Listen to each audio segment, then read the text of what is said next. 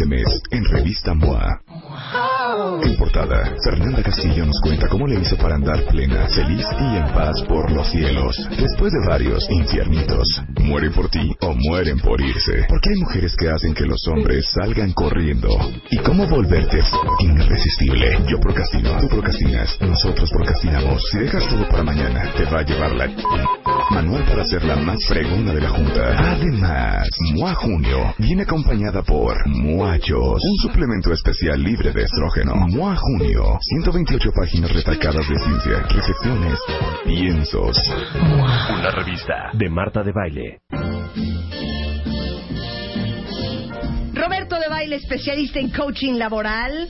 Bueno, ha trabajado como consultor en desarrollo de recurso humano, asesoría personalizada en la búsqueda de trabajo por los últimos 12 años, pero sobre todo enseñándole al cuentaviente desempleado, al cuentaviente con un sueldo frágil, al cuentaviente con un currículum, digamos que... mm, ¿Cómo lo podemos decir?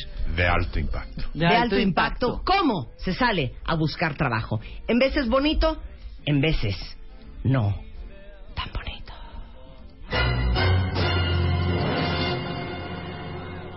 Roberto, ¿cómo se supera la crisis de los 35? Ay, Dios mío.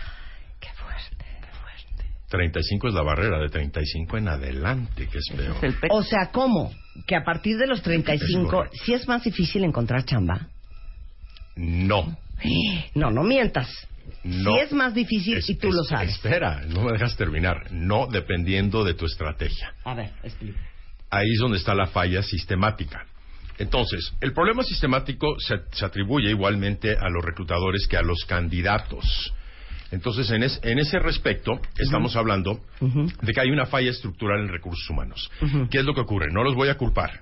Entonces, yo entiendo su trabajo. Un gerente contratante, digamos un vicepresidente, un director, emite una vacante con una serie de requerimientos. ¿Qué es lo que ocurre? Uno de ellos es la edad. Entonces, la persona que está encargada de reclutamiento y selección no tiene la discreción de mandar al gerente contratante candidatos fuera de ese rango de edad. Entonces te dicen, quiero un candidato entre 28 y 34 años. Tú dices, yo tengo 35. Sí. Aplica de cualquier forma, pero ese no es el canal más efectivo. ¿Y ese normalmente es el rango de edad, 18-34? Depende obviamente del puesto, pero en general las empresas prefieren gente más joven, que ahorita vamos a platicar el por qué, Ok. que no estoy de acuerdo sobre esa preferencia. Pero bueno, ese es un fenómeno que ahorita platicamos. Entonces, el primero es que hay un error sistemático. Cuando tú, arriba de los 35 años, aplicas a bolsa de trabajo, aplicas a medios electrónicos, tienen esa limitante, no voy a decir preferencia, tienen esa limitante. Porque el gerente contratante prefiere a alguien abajo de 35 años. Y yo te hago una pregunta, Marta. Si tú tienes una persona de 40 o de 30, ¿a quién prefieres? Es que no me la pongas así. Es que Porque hay- depende mucho de la Exactamente. experiencia. Ok, la palabra que usaste es totalmente correcto. Depende. ¿De qué depende? De la experiencia. Por eso, pero una persona de 30 puede tener más experiencia que una de 40. No, puede Claro. tener Podría. más madu puede ser madurez, puede Podría. tener madurez más no experiencia. Para mí esa es la puede diferencia. tener Pues más un- experiencia. Ahora, ¿qué es experiencia? Totalmente. Experiencia se llama exposición. O sea que una persona de 30 puede estar más expuesta a ciertas tendencias y a ciertas técnicas en el mercado que uno de 40. Entonces, ¿cuál es el primer error de una persona de 40? ¿Qué te preocuparía? que no esté actualizado. Es yo. correcto, que no está actualizado en las tendencias y además tienden a ser divas, entonces no se actualizan en ese respecto porque la secretaria o algún subordinado o colaborador lo hace en ese respecto. No saben buscar trabajo, punto. Esa es la realidad. Porque aquí no saben ni sabemos. Tengo 39 años y me encuentro en una situación de que los empleos de mi edad es para puestos con mucha más experiencia que la que yo tengo. Ok, entonces a él le falta experiencia. ¿Qué es lo que él sí podría tener que ofrecer? Innovación. Eh, como que más la- los temitas como más frescos. Disposición de aprender. No, porque se supone que tiene más experiencia. su claro, contraparte. disposición de aprender. Bueno, puede- podría ser. Que responda él. A ver, que responda él. Flexibilidad. Que responda él, que eso A es ver. importante. Ok, entonces responde tú. ¿Qué puedes ofrecer tú que no puede ofrecer un chavo más joven que tú, con más experiencia que tú? Exacto. Anda, exacto. A ver, Exacto. eso sí está bien difícil, ¿eh? Eso sí está bien difícil. Bueno, regresando al punto sistemático, entonces tenemos por un lado que hay una limitante en reclutamiento y selección, que son quienes se encargan de precisamente atraer talento y que tienen una limitante por parte del gerente contratante. Y no se pueden salir de eso. Entonces, si tú buscas una persona de 34, se la delegas a tu responsable de reclutamiento y selección dentro de tu empresa y te manda a alguien de 36 que considera que es apto para el puesto, tu reacción es Ah, bueno, Para no importa, perfecto. Ah, entonces Para por nada. eso dije al principio Claro. que si tienes 36 o 39 aplica de cualquier manera, aunque no son los canales más adecuados. Claro. Y por parte del candidato, la verdad es que como no nos enseñan nunca a encontrar trabajo, no tienes una buena estrategia. Yo he visto currícula de personas arriba de 35 que deberían de ser algo como tú sugieres, muy fregón, de muy alto impacto, que me genera interés inmediatamente, y no, es patético, tienen errores ortográficos, Claro. es muy difícil interpretar el currículum, es muy difícil saber para qué son buenos. Y o entonces, sea, arriba de los 35, lo que tendrían todos que entender es eh, qué es lo que le pasa al cuentamiento que escribió. sí, ¿Cuál es la ventaja competitiva que ustedes tienen sobre gente más joven es correcto. y que gana menos que ustedes? ¿Y cuál es el diferenciador que te hace diferente? Ese es un punto elemental. Ok, entonces, los canales de reclutamiento y selección son menos efectivos porque son pasivos. Tú subes tu currículum, esperas a que te manden un correo y de ahí entres a la terna. No, tú te tienes que poner las pilas todos los días. O sea, ¿qué es que decir, hacer? ahorita vamos a llegar a ese punto. Ahora, el efecto pirámide obviamente influye. ¿Qué significa? Que entre mayor es el puesto, y suele ser el caso que la edad va con la jerarquía, menos puestos hay. Entonces, en la base hay muchos más, muchos más puestos operativos y en la parte alta de la pirámide están contendiendo 100 personas por un solo puesto. No hay más. Claro. Entonces, no hay muchos directores de operaciones, aunque hay muchos operativos. No hay muchos directores comerciales, aunque hay muchos representantes de venta. Entonces, en el efecto pirámide, precisamente tienes que ser mucho más competitivo. Y la pregunta para el público es, ¿qué tan competitivo te sientes? ¿Y por qué te sientes competitivo? Vamos a ver si siquiera entendemos lo que Lo es que ser es competitivo. ¿Qué edad tienes? ¿Yo? Sí. 31. Ok. 48. Con Ok. mucho honor. ¿Por qué serías de interés para una empresa? Yo, yo, yo, Sí. Sí, basta. por la experiencia que tengo. ¿Cuál? Pero mucha gente también tiene experiencia. 29 años. Hay gente que, hay, hay gente, hay gente que empezó a los 10 quizá. Es posible. Madurez profesional. Hay mucha gente que tiene madurez profesional. Es que yo he pensado Soy todas muy económica. Salgo barata. Salgo barata. Para nada sales barata, No fíjate. te tomo, no te tomo. No te bebo. No te, no te, No te tomo vino. parrandeo. Soy bien responsable. Estoy llegando a un punto muy importante. Mucha gente no, no bebe sabemos. y mucha gente es responsable. Ok, espérame. ¿Cuál sería mi ventaja competitiva? Ujú. Contra mí, por ejemplo, que soy más joven. Ah, ya sé, tengo una preciosa. ¿Le hablo inglés? Rebeca, ¿hablas inglés? No mastico. Hay mucha gente que habla inglés. Estoy bonita. Sí, no es esa. Piensa más, estás dispersa. Si no vas de modelo, ¿eh? No vas a dar el, el- el pronóstico del clima A ver. en una televisora. ¿Cuál es mi ventaja competitiva? ¡Qué horror! Qué horror, yo tampoco sé, Roberto. ¿Tú serías la mejor para el puesto? Sí. Otra vez, ¿tú serías la mejor para el puesto? Sí, Roberto. Otra vez, ¿tú serías la mejor para el puesto? Ok. Sí, Roberto, sería la mejor para el puesto. ¿Según quién? Según mi experiencia y lo que estás leyendo en mi currículum. Hay gente que tiene mucho más Mis experiencia logros, que tú a tu edad. mis logros. Eso es precisamente lo que está preguntando el cuentaviente en Twitter. A ver, Viti me está soplando algo.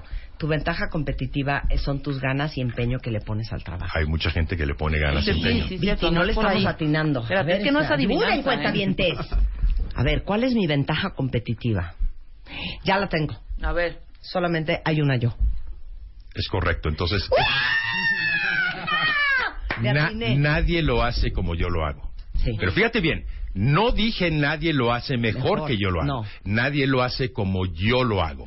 Entonces hay que tomar mucho en cuenta que no está comprando una empresa, llámese contratar, Sí. no está comprando experiencia, está comprando talento. El talento es tu forma personal de ejecutar. Por tanto, tú eres mejor. Pues sí. ¿Eres mejor que los demás? No, no, No. no soy mejor. Eso es discutible. ¿Estás Sí, de acuerdo? eso es discutible. ¿Qué es indiscutible? ¿Qué Que yo qué? tengo una forma de hacer las cosas diferente a todos eso, los demás. eso que te hace. Única. irrepetible. Ok, pero eres por tanto, ¿eres mejor o no eres mejor? No, Entonces, ¿qué sí eres? Ah, que la chinga. Única. No, no eres solamente única. ¿Eres Eso qué? se entiende. ¿Eres qué? Eres qué? Diferente. Ajá. Tu ventaja competitiva es que eres diferente. Mira, cuento la historia. Cuando Steve Jobs saca su Icon-Based Operating System, Microsoft se lo roba. Entonces había una obsesión en Apple por sacar algo mejor. Y un día pega en la mesa con la personalidad que le caracteriza. Steve Jobs y dice, estoy enojadísimo de que ustedes están tan obsesionados por sacar algo mejor. Vamos a sacar algo diferente. Por tanto, una MacBook es mejor que una PC. Es diferente. Claro. Es simplemente diferente. Sí. Ahora, esto nos lleva a que diferentes empresas requieren diferente talento, Sí. obviamente. Pero tú siempre quieres ser el mejor. Entonces, ¿cómo diferencias tu currículum de ocho mil que llegan a una empresa multinacional si todos son iguales y estás compitiendo a ser mejor y además no sabes hacer el currículum, que es lo peor de todo? Entonces, ¿qué es lo importante que debe tener un currículum? Y lo hemos dicho tantas veces. Logros. Ok. ¿Qué porcentaje dirías tú de gente arriba de 35 años, dentro del universo que yo he revisado, que son miles y miles y miles de currícula, Sí. cuenta con logros? Muy pocos. Muy pocos los ponen. Muy pocos. Igual sí cuentan con los logros, pero no lo ponen. ¿8%? Eh, Poquísimo. O sea, Ah. es que, a ver, Y así esperas ustedes- conseguir claro. trabajo. Cuando se supone que a esa edad tienes que estar generando logros, no solamente Claro. aprendiendo, Ahora, imagínense- obviamente. Imagínense ustedes la diferencia. Piensen en, en sus currículums. Currículus. Currículo. Curriculei. Piensen en sus currículu. ¿Cómo se dice? Currículum. Piensen en su currículum. Currícula. Piensen en, su- en sus currículum. Piensen en sus currículum. Exacto. Ok. Vademecum. Y piensen que normalmente los curriculei que tenemos son una explicación Claro. De lo que hacemos como ingenieros industriales. ¿Ustedes creen que alguien que va a contratar a un ingeniero industrial no sabe lo que hace un ingeniero industrial? ¿O un, eh, no sé, alguien en control de calidad en, en una planta? Pues claro que la persona que quiere contratar a alguien sabe lo que esa persona hace. Entonces, ¿por qué los currículums están llenos de explicaciones de lo que haces o de lo que has hecho? ¿Y por qué falta lo más importante? Hablando de lo importante que es presentarte como una persona única que hace las cosas diferentes, imagínense que su currículum estuviera lleno de puros logros y que pudieras presentar en tu currículum que has sido director de operaciones de una planta de petroquímicos los últimos cinco años y has logrado dos puntos. Bajar el consumo de combustible en un 44%, ahorrándole a la compañía 6 millones de dólares al año. Has logrado este, incentivar al equipo a tal punto que producen 26% más de petróleo bruto con 3.7% el barril entre raíz cuadrada de 44. Está increíble. A ver, espérate, espérate. ¿Eso es lo que va a leer el currículum? ¿Es correcto? ¿Lo Sí, acabas de decir? Sí, sí. Hay un punto bien importante. Hay que tener mucho cuidado con las cifras monetarias, monetarias, Sí. que suelen ser confidenciales. Cuidado cómo las revelas Sí, en bueno, pero me entiendes, o sea, poner Claro que te entiendo, pero quería, quería hacer ese paréntesis, por De- supuesto. Yo, tú ya sabes que yo soy un ingeniero industrial, tú ya Claro. sabes que soy un- una persona que se dedica a plantas y procesos. Pero tú no tienes idea de lo que yo soy capaz de lograr. Eso es lo que tiene que decir un currículum, ¿no? Ahí está. Regresando del corte, ¿cómo le van a hacer? Faltó Con Roberto algo. de baile. We'll be experiencing some turbulence. Marta de baile, transmitiendo en vivo. Last more than 10, 15 minutes. Temporada 11. 1, 2, 3, 4, 5, 6, 7, 8, 9, 10. Onceava temporada. Marta de baile. Solo por W Radio. A ver, cuentavientes, el día de hoy estamos hablando con el tiburón de baile. ¿Cómo superas la crisis de los 35? Porque sabemos que en el mundo laboral, este, pues hay un gran estigma para todos los eh, profesionales mayores de 35 años saliendo a buscar chamba. Y aquí tengo un muy buen e- ejemplo. Mandó una chava aquí en Twitter que se llama Alejandra Guzmán, que dijo, gracias a los consejos del tiburón de baile, he regresado a trabajar. Estoy súper feliz. Algo Y así ya saqué puso. nuevo disco. Y tengo 41 años. Entonces estamos hablando del umbral de pasar los 35. Entonces nos quedamos en que el currículum sí tiene que estar lleno de logros. Y aunque aquí varios cuentavientes dicen, es que a veces cuando eres mayor de 35 o de la edad tope que están solicitando, ni siquiera te dan una entrevista de trabajo y ni siquiera leen tu currículum. A ver, cuestiono. ¿Quién ni siquiera te da el trabajo? O sea, ¿qué departamento? Sí. ¿Y quién ni siquiera lee tu currículum? Pues los reclutadores, Sí, recursos seguramente. humanos. Estoy recursos diciendo humanos. que ese es un canal equívoco. Mira, vamos a ponerlo figurativo. Tú traes un Volkswagen corriéndolo en terracería. Eso significa que no traes el coche apto para ti. Eres un gran piloto, eso sí, Sí. ¿ok? Porque tienes la experiencia, porque tienes los reflejos, porque tienes, etcétera. Y traes un coche que es un Volkswagen corriéndolo en terracería. ¿Cuándo vas a poder desarrollarte y capitalizar la experiencia como buen piloto que tienes a los 35 años? Ya sé que los pilotos son menores por cuestiones de reflejos, pero vamos a suponer que hay buenos pilotos a los 35. De hecho, tú has recomendado no poner edad en los currículums. Sí, por supuesto O sea, que se no es pone edad, necesario. por supuesto que no se pone edad. Tú puedes, de alguna manera, matizar tu currículum. No, los- no estoy diciendo mentirlo. No ponga dos años de la escuela, no ponga sus primeros trabajos y entonces no le des al reclutador posibilidades de que te discrimine Claro. por edad. Entonces, lo Entonces- tienes que matizar un poquito. Ahora, ¿qué es lo que yo hago? Yo te voy a dar un Ferrari. Eso significa que te voy a dar la estructura, que es un currículum de alto impacto y una carta de presentación, que ahorita hablamos brevemente de ella, para que tengas algo de mucho más impacto y de mucho más interés y atractivo para el reclutador. Pero si lo sigues corriendo en terracería, le vas a dar en la torre al Ferrari. ¿Correcto? Entonces, si tienes un buen currículum y tienes una buena carta de presentación y lo sigues subiendo a bolsa de trabajo, que no son los más efectivos, no, no tengo nada en contra de las bolsas, pero también limita en edad, así que no es tu mejor canal, sirve para otro propósito y para otro público. Entonces, te tengo que subir un autobahn, evidentemente, y ese autobahn es el canal adecuado para que tú llegues al reclutador adecuado. Por eso, lo que estás diciendo es, si necesario, brínquense a recursos humanos. Pero por supuesto. Y mándaselo directo a quien sabes que es el director. ¿Y qué pasa si el director, qué pasa si el director no te pela? Le hablas a la secretaria y le chillas. Como Bueno, ¿qué, ardilla. qué pasa si el director, vamos a suponer que tú aspiras una gerencia o una subdirección en operaciones y no te pela el director de la empresa? Es una multinacional. ¿Qué haces? No, pues, Pues me vas voy con el, el, el- el gringo. de abajo, luego el de abajo. Con el, de de con el argentino o el boliviano de... Del piso me 12. voy, a, me voy a, a región, hijo, no me voy a... Claro que te vas a región. Ya a nivel regional, güey. Te vas con el Y mero si no se mero. puede regional, me voy global, hija. Es correcto, Claro. te vas global, es en serio. Cuando yo mandé mi currícula, que yo tenía 29 años, había salido de buenas universidades, aspiraba a una gerencia. Yo le mandaba mis cartas, que no era la que yo manejo, simplemente un extracto del currículum, pero bueno, estaba bien redactada, con mi currículum, que tampoco era el mejor currículum del mundo o el más espectacular, pero ahí era el factor audacia. Entonces yo se lo mandé, entre otros, al director general mundial, llámese el CEO, que está en Detroit, de Ford. Se lo mandé al CFO mundial y al vicepresidente mundial de recursos humanos. Me abran a los tres días. Me dijo, no te puedo contratar en Estados Unidos por la restricción de las visas H, por cuestiones de migración, Pero- en Estados Unidos. ¿Te interesa México? Le dije, claro. Me volaron a México. La primera entrevista fue con la directora general de México, con un chaperón, por llamarle así, de recursos humanos, que me llevaba a todas partes. Tuve 10 entrevistas, me regreso a los dos días tenía un- una Oferta para trabajar en México, en Y- México. Que Ahora, la gente, es un tip para todos. La gente cuestiona, ¿y de dónde diablos saco el nombre del CEO, del CFO, del COO de Detroit o del corporativo Bendito en Estados Google. Unidos? No, ahí no viene. ¿No viene en Google? Eh, No a esos niveles. A ver. A ver, la mayoría, la mayoría de los que están, de los que nos oyen han estudiado una licenciatura. En su universidad, en la biblioteca, hay una terminal de Bloomberg. Sí. Es una terminal con un teclado diferente, con una pantalla diferente, y ahí le pones el ticker de la acción. KOF Coca-Cola, ¿no? KOF es Coca-Cola. O pones Coca-Cola y te aparece una gráfica de su comportamiento de la acción. Una de las pestañas lee el team ejecutivo.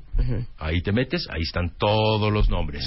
del E CEO, CFO, COO, vicepresidente de servicio al cliente, Sí. vicepresidente mundial de. Y le Claro. mandas cartas, por supuesto. O sea, muy bien lo dijiste, Rebeca. Nadie se detiene. Ahora, en las palabras de Benjamin Disraeli, ¿sabes quién es? ¿O quién Me fue? suena cañón. Benjamin Disraeli. No, no te suena. No, te lo juro que sí me suena. ¿Quién es? Te lo juro que sí me suena. Cené el otro día Benjamin con él. Disraeli. Benjamin Disraeli fue primer ministro durante dos términos a finales de 1800 en Inglaterra. Claro, lo tengo clarísimo. Una Cero gran persona, una gran- un gran personaje, ¿no? Sí. Y su frase es, o encontramos una manera o la hacemos. Claro, me gusta. Ok, pero la gente sigue y se restringe a lo que es. A ver, yo quiero que digas a los cuentavientes qué habilidades y fortalezas busca un reclutador en una persona a partir de los 35 años. Bueno, me voy a regresar un segundo a cuáles son las tres barreras. Las tres barreras es que estás desactualizado, tienes resistencia al cambio porque ya estás amañado, entonces ya no te puedo formar como una persona menor y buscas un sueldo exorbitante. O sea, esas son los tres, las tres cosas que creen los reclutadores si tienes más de 35 años. Exactamente. Ok. Ok, entonces vamos a las habilidades y luego voy a regresar a algo bien importante en relación con los sueldos mayores. Pensamiento estratégico. Eso es clave. No vas a estar en operaciones.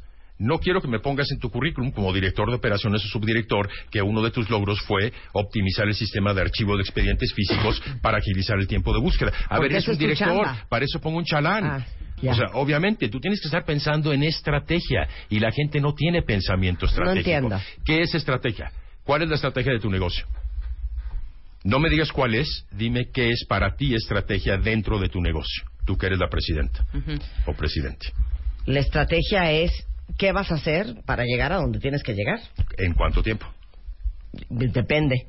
No, no, estratégico es a partir de... ¿Un año? No, un año es táctico. ¿Cinco años? Cinco años. Plan cinco a diez años. Pero la gente no piensa así, que eso es muy importante. Entonces, pensamiento estratégico es uno. Dos, solución de problemas. O sea, que tengas una manera de solucionar problemas y que seas parte de la solución, no de los problemas, que tengas una metodología para solucionar problemas.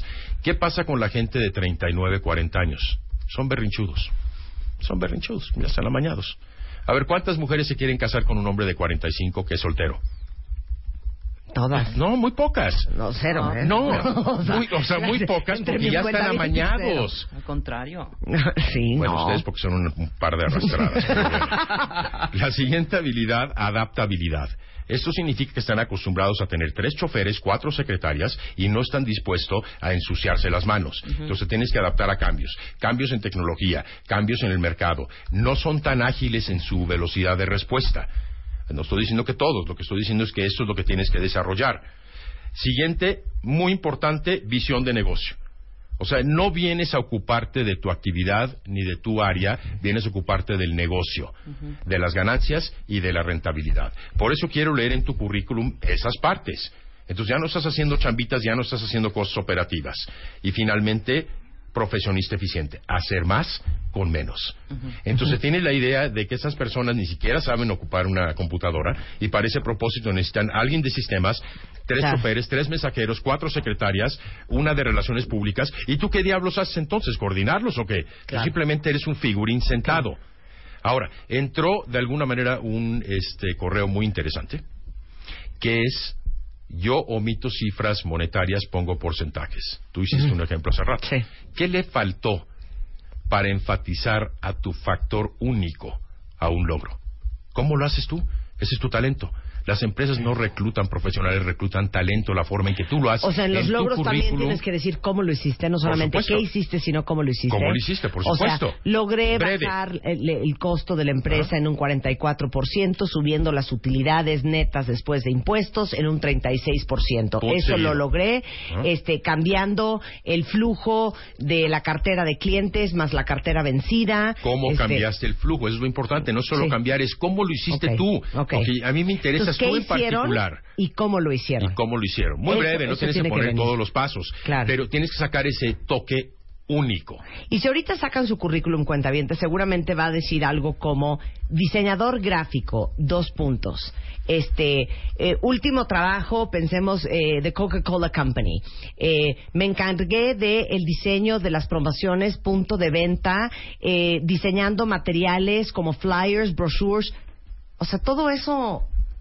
O sea, Recordarás. todo eso sabes qué es lo que hace un diseñador. Fíjate, cuando entrevistamos a los cuatro Dream Team, que ya los tengo listos para que vengan próximamente, Tania, cuando le pedí que explicara cómo haría una campaña de conciencia contra la contaminación y que se la presentara a Mancera, Cantinfleo no dijo nada. Claro. Entonces tienen que sentarse a hacer sus planes de trabajo y después traducirlos al pasado.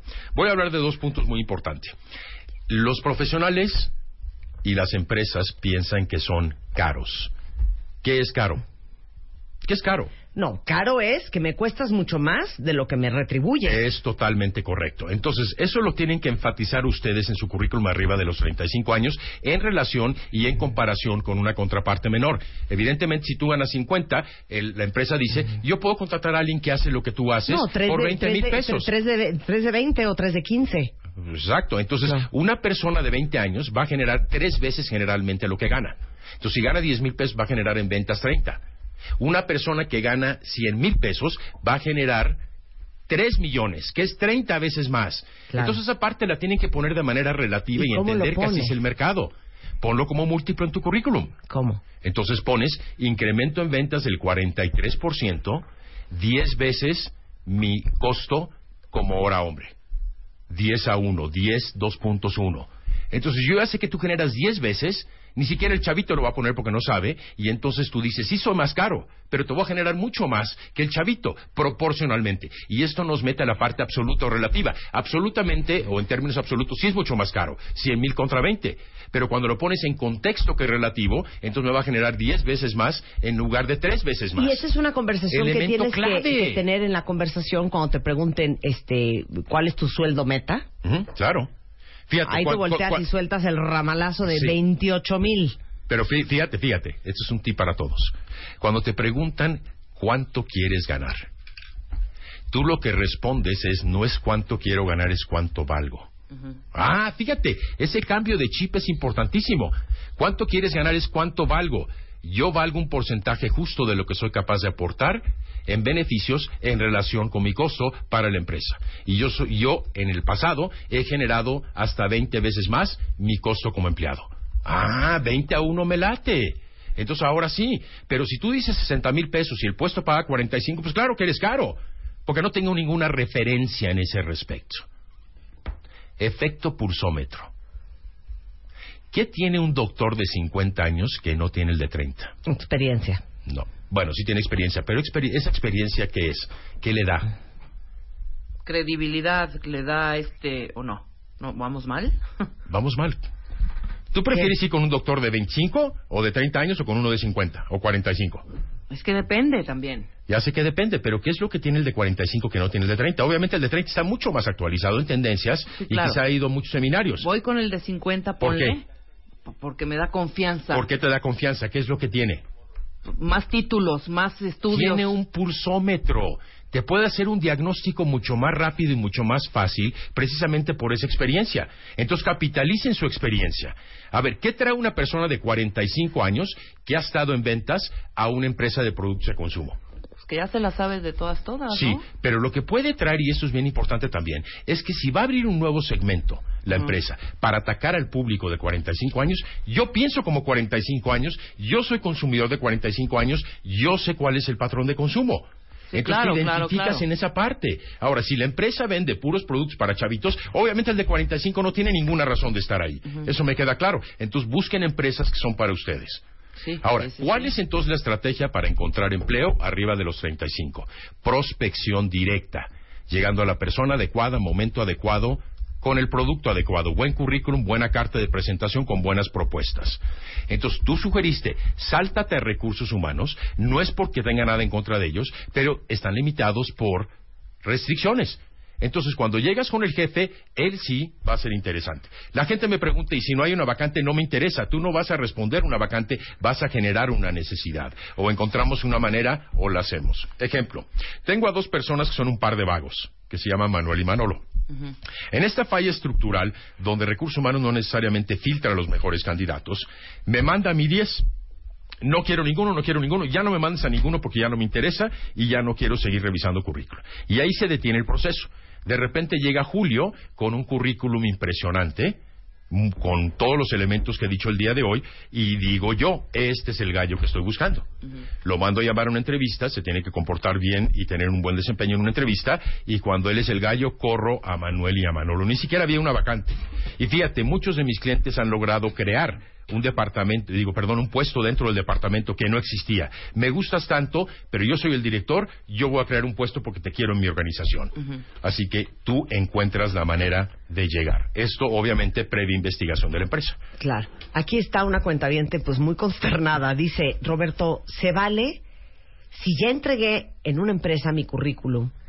¿Puedo volverlo a enviar con todas las correcciones que acabo de escuchar? En menos de un 100% mes. correcto. ¿Sí? Es el mismo producto, pero con otro Ya, empaque. claro, Por eso existe la mercadotecnia. vuelve a Mándalo. mandar. Sí. Claro, por supuesto. Corrígelo y vuélvelo a mandar. Hay que mandarle al mayor número de personas relacionadas en la empresa en cuanto a tu perfil. Entre más te expones, más interés generas. Mándale a todo el mundo, consíguete los datos de todos y te haces visible. Todo el mundo dice, oye, a mí me mandó el currículum Rebeca, oye, pues a mí también. Oye, pues a esa chava le interesa mucho trabajar en esta empresa, ¿por qué no la entrevistamos? Si no pega con uno, pega con otro. Ah, pero lo mandamos al departamento equivocado y solamente mandamos uno. Entonces hay que saber a dónde mandar, cómo mandar. La gente se presenta en la recepción entregando su currículum, todo manchado de grasa, con errores ortográficos, sin ninguna información relevante. Oye, por favor, entrégalo, Claro. con, entrégalo en un folder laminado negro. Pero la- folder laminado negro. Es- hasta esos detalles eh, influyen Miren. en un buen papel que hemos dicho anteriormente. Miren, la, la razón por la cual decidimos hace algunos años abrir esta sección es porque de veras esto es algo que nadie te enseña. Hacer un currículum cuentavientes, que es lo que hace la mayoría, pues seguramente googleas, se lo pides a un amigo tuyo que Claro. lo ves un poco más inteligente que tú y lo copias. La gran gracia de hacer un currículum y un currículum bien hecho no se puede hacer si tú no sabes cuáles son tus ventajas competitivas, cuáles son tus fortalezas, cuáles son tus logros. Si eso tú no lo has tenido claro, ¿cómo vas a armar un buen currículum?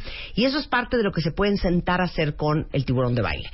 Yo, de hecho, no me dedico a corregir currícula. Claro, me si no se trata el- de escribir en un papel dedico a elaborarla. Tiro el que tienes y desde cero hacemos un modelo de logros. Yo personalmente hago toda la currícula de todos mis clientes porque es algo muy artesanal, pero necesito mejor materia prima. Tira tu currículum, trabájalo desde cero, ya no le des la vuelta. Claro. Y vas a recibir muchas opiniones. Entonces, siéntate primero a hacer tu tarea, como Pero tú es una sugieres. gran terapia contigo porque van a entender qué profesionales son, qué tipo de profesionales son, cuáles son sus, por qué son únicos, cuáles son los grandes logros, cuáles son las grandes competencias que tienen que a lo mejor ni están enterados Claro que no y que no han conseguido ni mejor sueldo ni mejor chamba, Claro. porque ese 20 no les ha caído. Entonces, Exacto. ¿dónde te encuentran, Roberto? Teléfono 5294 1777, repito 5294 1777 o en mi página robertodebaile.net punto Ok. net, no con punto net. Ahí hay informes y mi colaboradora está más que dispuesta porque es una persona muy linda, muy dedicada y vale la pena. Acepten que no saben buscar trabajo y comentario al calce. ¿Sabes cuál es el peor currículum que he visto en mi vida? ¿Cuál? El mío cuando tenía 22 años. Ay, y no, lo, creo y voy a traer. creo y lo voy a traer. No, no, no, no lo creo. El Lo voy a traer. Todavía lo tengo guardado. El mío era lo voy a traer. joya, tú no te acuerdas. El mío tenía, eran 22 páginas. Porque me pareció muy sensato poner Todos entrevista a. Michael Jackson. Siguiente párrafo. Entrevista a Celine Dion. Siguiente. O sea, puse todas las entrevistas, todos los todo lo que había hecho. Claro. Pésimo, pésimo, pésimo. Eh, preguntaba Julio en A relación la con alguien próxima en Twitter. traemos los nuestros. Dos páginas máximo. No me importa la edad. De Sí. 0 a 5 años una página, de 5 en adelante dos páginas. Recorta lo que no es relevante. ¿Cuántas empresas pones? ¿Las 12 en las que has estado o las últimas cuatro? No, puedes poner todas, pero el desarrollo de logros es en las más recientes. Las otras nada más las mencionas. Años en presa y puesto en una sola línea. Muchas gracias. Roberto. Un placer tenerte acá. Mucha suerte a todos. Oigan, cuenta bien, para todos los que aman la decoración, les urgen cositas para su casa, no sé, una vajilla nueva, unos, unos cojines, unas copas, este, unos ceniceros. ¿Conocen Crate and Barrel? Que llegó no hace mucho a México. Sí. Y ahorita tienen una gran venta de liquidación. Esta es una marca de Estados Unidos increíble, con cosas eh, para la casa súper bonitas, algunas más modernas, otras más tradicionales muy buena calidad y súper buen precio y les va a encantar y ya está en México y tienen una gran venta de liquidación que empieza el 17 de junio para que lo apunten y termine el 19. Van a estar en el Estadio Azteca de 11 de la mañana a 6 de la tarde y van a tener hasta 70% de descuento en todo y 6 y 12 meses sin intereses en compras mínimas de 3 mil pesos con varias tarjetas que participan en la promoción. No necesitan llevar efectivo porque todos los pagos se los pueden hacer con tarjeta y esta es la gran venta de liquidación de Crate and Barrel, 17 al 19 de junio, en el Estadio Azteca, de las 11 de la mañana a las 6 de la tarde, para que aprovechen, chicos. Hacemos una pausa regresando. Híjole, para todos los que tienen broncas de peso y saben que la parte emocional es un tema, Adrián Esteva está con nosotros, vamos a hablar si te estás comiendo a ti mismo o te estás comiendo a tu niño interno herido.